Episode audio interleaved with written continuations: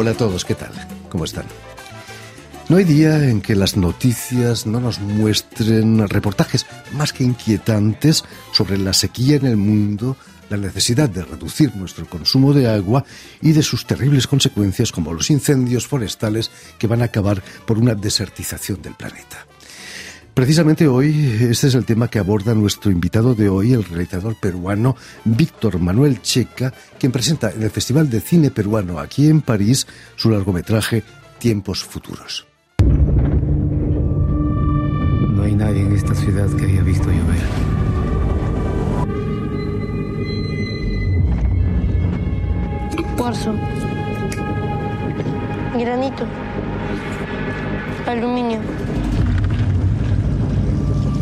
tu padre? Bien. Estamos a punto de que funcione. Esa máquina.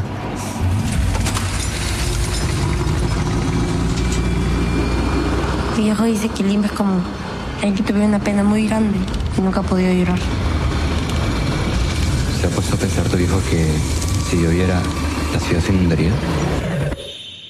No falta nada. Y precisamente para hablarnos de esta película tenemos el placer inmenso de recibir en nuestros estudios a Víctor Manuel Checa, su realizador. Muy buenas tardes, Víctor Manuel. ¿Qué tal? Buenas tardes, ¿cómo está? Y sobre todo, muchas gracias por haber hecho el esfuerzo de, de venir hasta nosotros. Eh, es cierto que tu padre trabajó en un proyecto de una máquina, no sé si para producir lluvia, pero algo parecido.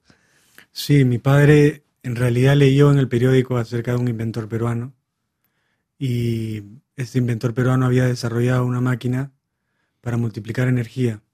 Entonces mi padre creyó que era un proyecto interesante y empezó a tratar junto a este inventor de realizar el proyecto, ¿no?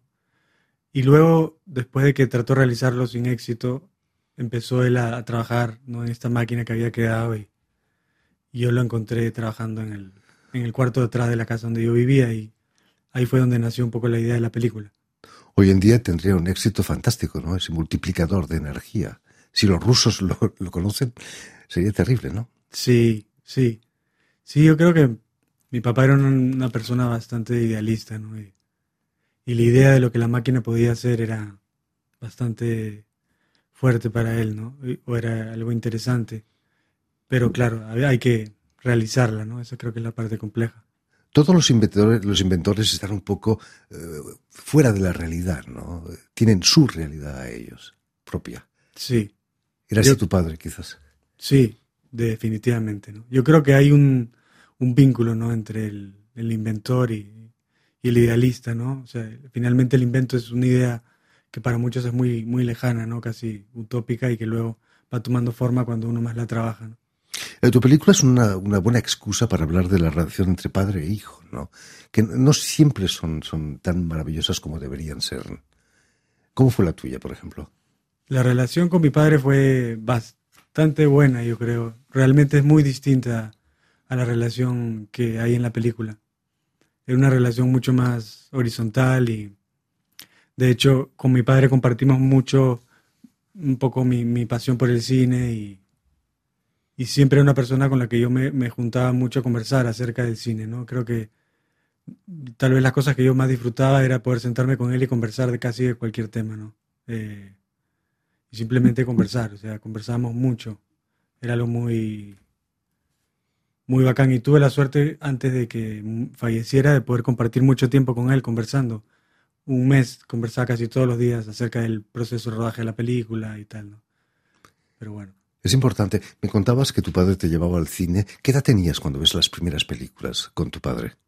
lo que pasa es que mi padre me lleva al cine, yo creo, en un inicio a ver las películas más eh, Infantiles, casi. Infantiles. Claro.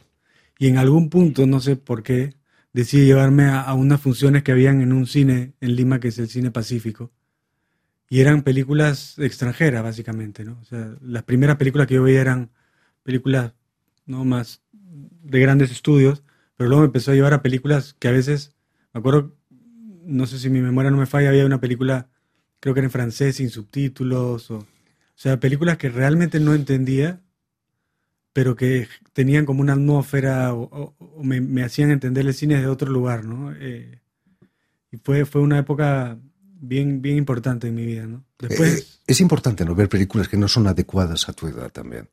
Creo que eso estimula eh, muchas cosas, ¿no? sí, yo creo que sí, el, el cine creo que rompe muy- con, con muchas barreras o creo que despierta ciertas sensaciones que de otra manera no pueden despertar, ¿no? Creo que eso es algo importante porque a veces yo me acuerdo que veía esas películas y, generalmente me quedaba con una sensación, ¿no?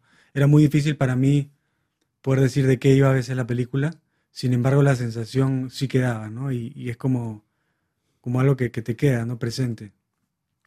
El padre de tu película dice a Teo, su hijo, que, que es muy bueno que sueñe en volar. Eh, no todos los padres dicen esas cosas, ¿no? Te dijo tu padre alguna vez, vuela, rueda una película. Sí, claro. O sea, con mi papá siempre hubo un vínculo en relación al cine y, y en el momento en el que yo pensé en hacer cine, eh, que fue muy joven, hacer cine en Perú era un poco más complejo que ahora y sin embargo mi padre siempre creyó en que eso podía pasar, ¿no? Igual me tomó bastante tiempo, pero también fuimos pensando un poco, era una persona muy abierta en relación a mi educación, porque en ese momento no había escuelas de cine, entonces yo quise entrar a la universidad y luego me di cuenta, tal vez estoy perdiendo el tiempo y decidí abandonar y, empezar a, a- a formarme más de autodidacta y me tomó un poco más de tiempo, pero digamos fue un poco la aproximación que tomé, ¿no?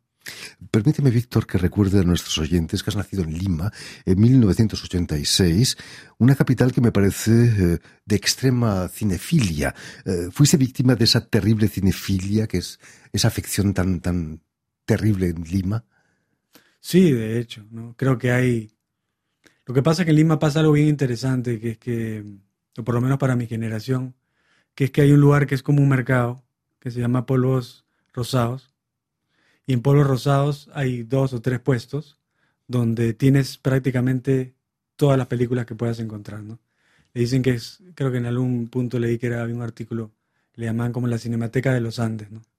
Y de hecho yo en algún punto me acuerdo que estaba en la escuela en Cuba, en, la ICTV, y es, la persona encargada de la Cinemateca, Luciano, me, me pidió si podía traer una película de este, de este espacio, ¿no? Entonces creo que ha sido una manera frente, no a durante mucho tiempo no tener una cinemateca eh, como una manera más informal, de alguna manera, de poder acceder a un cine que de otra manera no podíamos acceder, ¿no?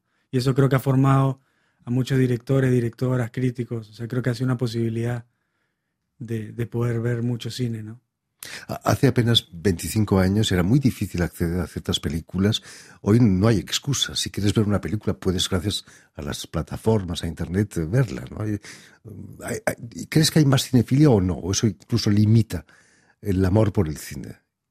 Es una pregunta difícil, porque mm, para mí la cinefilia implica un compromiso, ¿no? Eh, un tiempo dedicado a algo que te apasiona, ¿no? Y para mí, tal vez eh, ese tiempo y ese compromiso tiene que ver mucho más con el estar en una sala, ¿no? O sea, en ese sentido, para mí, el espacio físico era importante, ¿no? Ahora creo que hay mucho para ver, digamos, de imagen en movimiento, ¿no? Eh, hay series, ¿no? Hay videojuegos, hay muchos otros formatos, ¿no? Eh, entonces el cine como que entra dentro de todo eso, ¿no? Pero para mí, si el cine o la cinefilia está más ligada al espacio, ¿no? Sin embargo, sí creo que ahora eso ha generado la posibilidad de que mucho más gente pueda acceder a películas.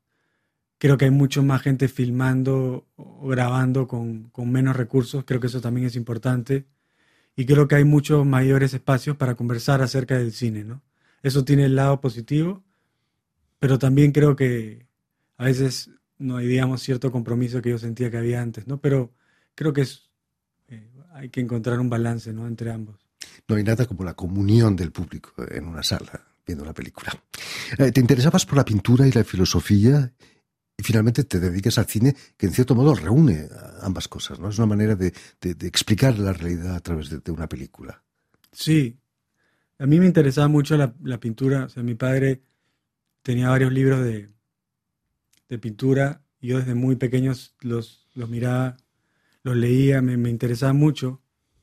En algún punto sí pensé estudiar pintura, pero luego me incliné también por la filosofía, me interesaba un poco eh, y conociendo un poco la filosofía, en realidad llegué al cine, ¿no? Porque me acuerdo haber leído ciertas cosas que, usaban películas como una como una como un punto de reflexión, ¿no? Eh, filosófico. Y a partir de eso me di cuenta que tal vez desde el cine eh, había no solamente el aspecto de la reflexión, sino el aspecto del oficio, que para mí es importante, ¿no? O sea, hablamos de un inventor, ¿no? Y, creo que el inventor logra su objetivo cuando convierte esa idea en algo físico, ¿no? Hay una cuestión tangible, ¿no? Y eso me parece que tiene el cine, ¿no? O sea, combina, por lo menos el cine que a mí me interesa, un punto, ¿no? Una reflexión, un vínculo con la realidad, pero al mismo tiempo está la tarea de, realizarla, ¿no? O sea, de aterrizarla dentro del medio que, elegimos, ¿no? Más que un inventor, eres un creador, lo que no está mal tampoco, ¿no? Sí, bueno, de, alguna manera, ¿no? Cuéntanos cómo fue tu experiencia cubana. Bueno, a Cuba yo fui y yo me acuerdo que en esa época se, se, hablaba mucho de la, de la escuela de los baños. Yo decidí abandonar la universidad y, bueno, lo más eh, pronto era esa escuela. Apliqué, me acuerdo, a un taller de guion con Eliseo Altunada y viajé a, a, Cuba. Y a mí, para mí esa experiencia fue importante porque la escuela en ese momento era un punto, creo que lo sigue siendo, ¿no? un punto importante donde se congregaba la comunidad latinoamericana y, y conocí, digamos, a Víctor, por ejemplo, que es con quien he escrito el guion, y fue, fue realmente bonito, porque creo que para mí era importante sentir que el cine, que respirar cine, que era un modo de vida, ¿no? Y creo que cuando encuentras una comunidad, más allá de donde sea, que, que comparte eso, como que te anima a continuar, ¿no? Creo que el cine es un, es un medio por lo menos en nuestros países, que implica mucha paciencia, ¿no? Y... ¿Recibíais visitas ilustres ahí en San Antonio de los Baños? ¿Venía algún director de Hollywood quizás? No, ya no tanto. No, no en ese periodo, pero en esa época sí habían, justamente habían habido varios directores que habían ido. Creo que había una película, estaba la hermana Ralph Fiennes, no estoy seguro, mi memoria puede fallar, pero me acuerdo que nos fuimos a ver la película con todo el, grupo del taller al cine Chaplin eh, y era una película que tenía esta canción Heroes de David Bowie, me acuerdo. No, no, me gustó mucho la película, pero sí fue como un evento, ¿no? Este, y luego volví a presentar mi primer cortometraje ahí, eh, un cortometraje que grabé cuando tenía 20 años, y he vuelto después también a trabajar un guion, el guion de esta película, pero cuando era muy distinto. Eh, y sí, es un espacio. Yo pasé de, Cuba a Nueva York, entonces como que tuve dos lados que, creo que son bastante distintos, ¿no? Hablando de ese primer cortometraje que se llamaba Luis Trent, si no me equivoco, la música es el tema principal, gira en torno a un concierto en, el cine Tauro, eh, un concierto de música underground, subterránea. Eh, si la cinefilia decíamos que es un rasgo característico de los limeños, eh, crear una banda de rock también es algo muy, muy limeño, ¿no? ¿Cuántas bandas de rock tiene Lima? Seguro cientos. Sí. O sea, yo creo que.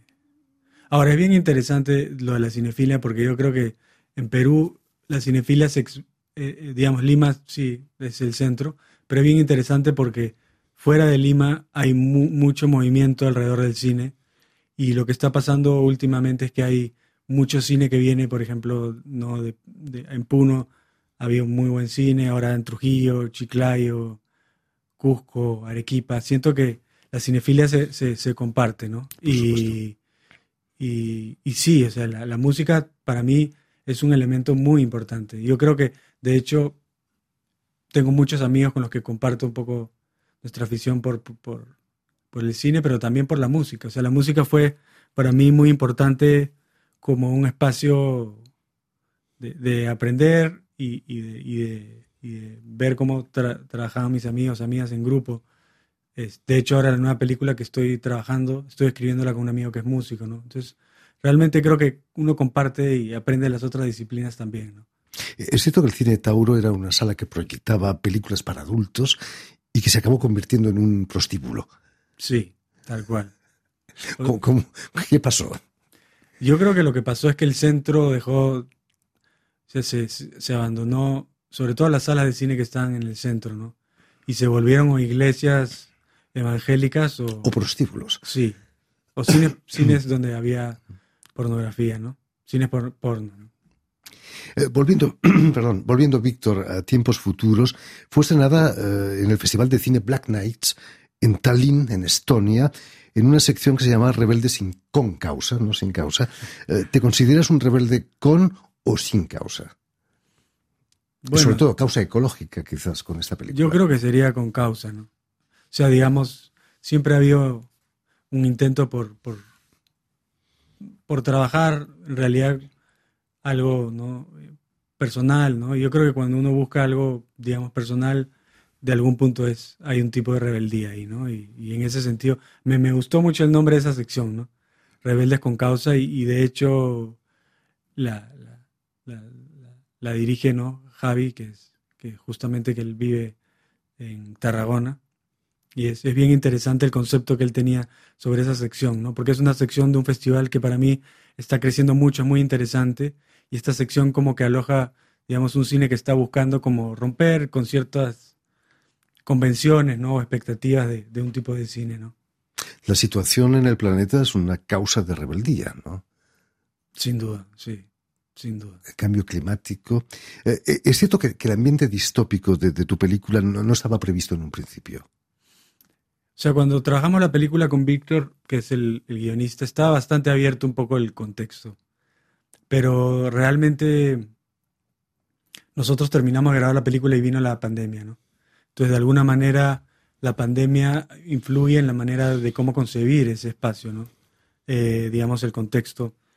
Y mm, en ese sentido lo que hicimos fue trabajar un poco esa atmósfera distópica a partir de elementos muy retro, pero también de pensar en, en un futuro, digamos, hipotético, ¿no? Entonces es como que conjugan ambos, ambos universos, ¿no? Entonces le dan como una, una temporalidad particular a la película. ¿Qué, ¿Qué, pensaste cuando llega la pandemia y os obligan a hacer cuarentena en casa? Eh, la realidad superaba tu ficción. Sí, de hecho, lo que pasa es que para mí fue... Yo estaba aquí, de hecho, en Francia, cuando empezó. Yo, yo, viajé de Francia a Perú el 14 de marzo, o el 15. O sea, entré prácticamente en el último vuelo. Y estaba aquí porque íbamos a un festival de Málaga a presentar eh, un work in progress ¿no? de la película. Y cuando llegamos, o sea, cuando aterricé, me acuerdo en Madrid, eh, se me dijeron que se había cancelado y quedaban creo que cinco o seis días y todo fue avanzando muy rápido. Yo llegué a Perú y en Perú fue bast fueron bastante drásticas las medidas y claro, o sea, en ese momento eh, para mí era incluso un interrogante de si el cine va a seguir existiendo como tal, ¿no? O sea, evidentemente las plataformas tomaron aparentemente bastante fuerza, pero para mí el cine como espacio era importante, o sea, para mí, digamos, eh, más allá de que luego pueda derivar a, las plataformas, ese espacio era, es, un espacio importante en términos de espacialmente cómo funciona, ¿no? Y mmm, sí fue o sea, realmente difícil saber qué iba a pasar y entonces ahí se cuela esa incertidumbre de alguna manera dentro del proceso de, de, edición y de postproducción de la película. Por supuesto. Estaban, habían desaparecido las salas de cine ¿no? sí. del mapa. Terrible. Eh, no puedo evitar pensar en una película americana de los años 70, Solin Green, en la que Charles Heston y Edward G. Robinson eh, viven en un mundo de pesadilla. Eh, ¿No es peligroso hacer premoniciones tan, tan difíciles. ¿no? ¿Cómo se lo tomaron los limeños cuando vieron tu película? Esa ciudad en la que no llueve, nunca nadie ha visto ver llover. Lo que pasa es que eso parte de un rasgo particular de nuestra ciudad, ¿no? que es básicamente que no llueve. Pero es gris, no hay una especie de. Claro. Entonces se ha, hablado, se ha hablado mucho de eso, ¿no? O sea, como de, de qué es lo que genera esa imposibilidad, o sea, esa no posibilidad de que llueva, eh, digamos, en, cuál es, es o sea, cuál es la, la esencia de esa, de esa, sensación, ¿no? Porque realmente es muy particular. Ahora está lloviendo, de hecho. Aleluya. Sí. Gracias a tu película, quizás, ¿no? No, no. A la máquina es, de tu película. Es una tragedia, en realidad. Por supuesto. Porque no estamos preparados para la lluvia. Y um, está cambiando el clima y con eso viene la lluvia, ¿no? Pero a mí me interesa mucho trabajar con el futuro, con un futuro hipotético, porque creo que nos toca precisamente como una actitud de rebeldía pensar hacia dónde nos dirigimos, ¿no? y, creo que la manera de poder eh, plantear ese, hipotético es a través de, la construcción de universos futuristas, ¿no? No puedo evitar, eh, no puedo dejar pasar eh, a Lorenzo Molina, que es el niño que, interpreta a Teo, el hijo del inventor. ¿Dónde has encontrado a alguien como, como Lorenzo Molina? 11 años, toda la película gira en torno a él, ¿no? Lorenzo, yo hace muchos años quise hacer una película y su padre, Gonzalo, que es un amigo, eh, él era el personaje principal de la película. Al final no logramos levantar la película y en resumen, cuando empezamos a buscar el casting, Lucía, que era la persona encargada del casting que trabajaba conmigo, me propuso, oye, ¿por qué no trabajamos con el hijo de Gonzalo, Lorenzo? Y lo invitamos a un proceso que hicimos de casting y de talleres con diferentes niños, niñas para buscar el personaje, porque tampoco está definido si el género, el personaje, o sea, realmente estamos muy abiertos a eso. Pero cuando vino Lorenzo, realmente para mí fue muy, muy especial verlo y obviamente trabajar con él, pero también había un aspecto de él que me llamó mucho la atención, que era un niño que encerraba ciertos rasgos de, una persona mayor, o sea, físicamente eh, tenía como esa, esa dualidad, ¿no? Ser un niño, pero al mismo tiempo ciertos rasgos que, que lo mostraban como... Una madurez extraordinaria. Sí. Eh, tiempos Futuros ha obtenido el premio del jurado del Festival de Pekín. Eh, quizás Pekín también es una ciudad distópica ya en este momento gracias a, o a causa de la contaminación, ¿no? Sí, en, en Beijing, sí. O sea, sí, no, no conozco, realmente no he logrado ir, pero sí, ahora justo conversamos ayer acerca de eso y es como un mundo tan ajeno, realmente no no lo ve por las noticias yo. Y más ahora con, creo que con la pandemia se, se, volvió mucho más aguda esa, esa restricción y esa censura, ¿no? Y en Perú has sido profeta en tu tierra, has obtenido varios premios, el de la mejor película en el Festival de Cine de Huánuco. Eh, no está mal, ¿no? También. Eh, ¿Se acepta bien un cine distópico en peruano? Sí, o sea, ha sido un año bien interesante, ¿no? Justo ese año han habido varias películas muy, muy bacanes este, como Willak Pirka, em, que a mí me, parece una película muy interesante, eh, y, El corazón de la luna, que también, bueno, esa juega, juega con ciertos elementos de género, no parecidos a los míos. Pero a mí me, parece interesante, yo creo, las películas, creo que también es interesante compartirlas con el espacio de donde, de donde nacen, ¿no? Y, y agradezco también no haber podido recibir un premio en Huánuco, eh, en Trujillo también tuvimos una mención especial, porque realmente creo que es, como te decía, creo que fuera de Lima hay un mundo bastante más, más abierto y, activo en relación a, una reflexión del cine y, creo que es un lugar donde están haciendo muchas cosas interesantes, ¿no? Y, eso, en ese sentido, claro, una mención, un premio es, gratificante, sin duda, ¿no? En fin, pues ya lo saben, si están, aquí en París, tienen la oportunidad todavía este, este miércoles a las 8 de la tarde de visualizar Tiempos, Tiempos Futuros, la película de Víctor Checa, que se proyectará dentro del marco del Festival de Cine Peruano de París en el cine Lincoln a dos pasos de los Campos Elíseos. Muchísimas gracias, Víctor. No, gracias a ti. Mucho éxito con tu película. Eh, permíteme también que dé las gracias a Tiffany Menta y a Robin Cusno, quienes se han ocupado hoy de la realización del programa.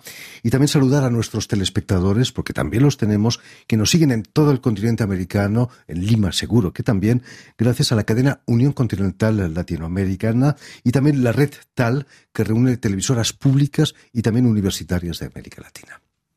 Y a ustedes, muchísimas gracias por su atención y les damos cita para una nueva edición de El invitado de Radio Francia Internacional.